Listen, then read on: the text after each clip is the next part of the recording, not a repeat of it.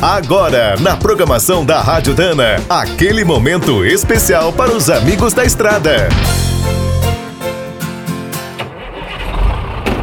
Está começando mais um minuto do caminhão.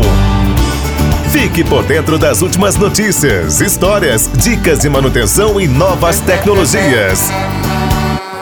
A cidade de Stuttgart, no sul da Alemanha, tem uma forte ligação com os caminhões. O passado, o presente e o futuro se encontram por lá.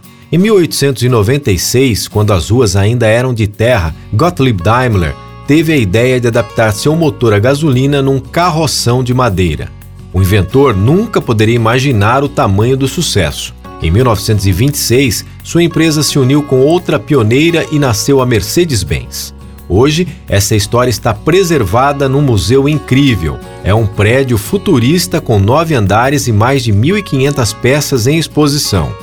Toda a história dos caminhões está lá, desde os primeiros modelos, passando pela chegada do diesel até os campeões da Fórmula Truck.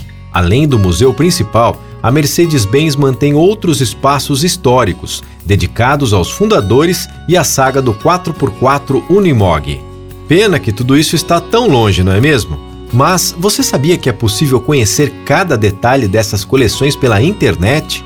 No seu computador, tablet ou celular, você consegue fazer uma visita completa. É só entrar no site www.mercedes-bens.com/museu1 com M no final mesmo. Usando o tradutor do Google Chrome, fica muito fácil entender tudo. Dá até para comprar umas lembrancinhas e receber aqui no Brasil.